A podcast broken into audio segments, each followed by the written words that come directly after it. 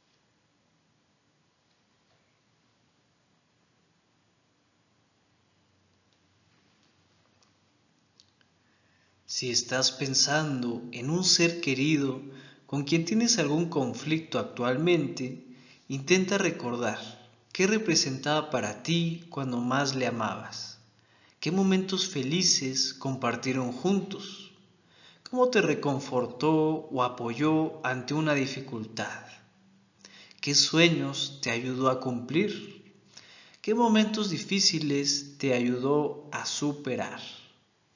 Si estás pensando en otra persona difícil, intenta ponerte en los zapatos de su ser más querido. Imagina qué representa para él o ella, qué momentos felices le habrá dado tu persona difícil a su ser querido, cómo le habrá reconfortado o apoyado ante una dificultad, qué sueños le habrá ayudado a cumplir, qué momentos difíciles le habrá ayudado a superar.